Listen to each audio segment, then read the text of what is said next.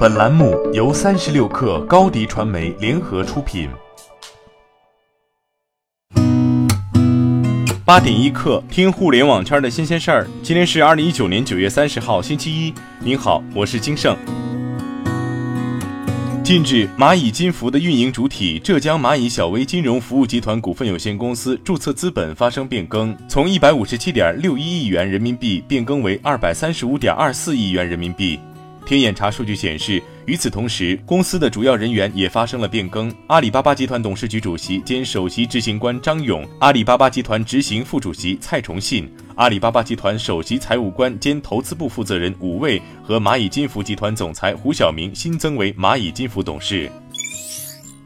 财富杂志公布了二零一九年全球最具影响力的商界女性排行榜，其中十三位来自中国。格力电器董事长董明珠位列全球第三，国内第一。上榜的五十位女性来自十九个国家，遍布六个大洲。西班牙桑坦德银行执行主席安娜·博廷名列榜首，英国葛兰素史克首席执行官艾玛·沃姆斯利紧随其后。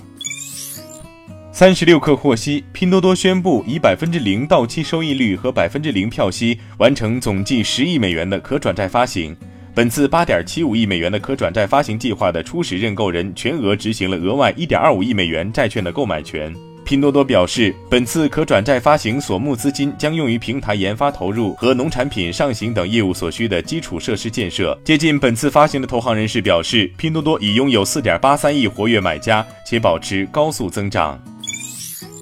近期有媒体报道称，传音控股因著作权权属侵权纠纷被华为起诉，且深圳中级人民法院已经立案。对此，深圳传音控股有关人士说，公司九月三十号在科创板上市不受影响，被华为起诉只是网上流传的东西，我们还没有收到法院的起诉状。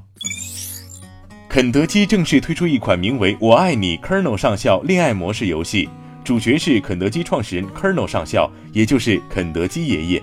带着粉红气息的预告片显示，年轻性感的肯德基老爷爷，再加上九个可攻略对象、神秘结局、神秘菜谱之类的噱头，让这款游戏自九月十号在 Steam 上宣传预热起就备受关注。即使肯德基并未在任何官网上对这款即将推出的游戏做任何宣传，依旧能在国内外的社交平台上看到许多跃跃欲试的炸鸡爱好者们。我爱你，Colonel 上校在 Steam 上获得了绝对正面，百分之九十五的人喜欢的极高评分。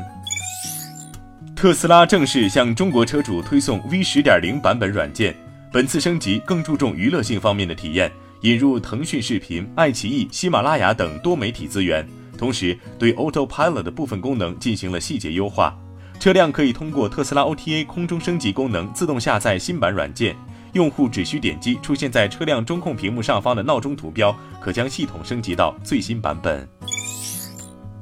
继 Galaxy Fold 突然取消原定发售计划已经过去了五个月，如今市场终于迎来了三星承诺的首款量产折叠手机，售价一千九百八十美元。再次亮相的 Galaxy Fold 确实跟之前不一样了。首先是将屏幕保护膜固定在了边框下方，让它更难被移除。另外，新版 Galaxy Fold 缩小了两块显示屏合上时中间的细缝，并增加了覆盖物，以避免合上设备时中间有异物硌坏了屏幕。以及显示屏下方增加了一层看不见的金属层，用于加固屏幕，使它摸起来更硬。更重要的是，新品附上了十分详细的说明书，堪比非处方药的内页提醒。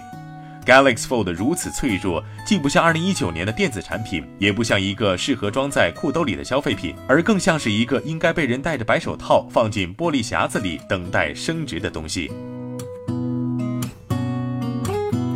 好，今天咱们就先聊到这儿。编辑崔彦东，我是金盛，八点一刻，祝大家国庆假期快乐。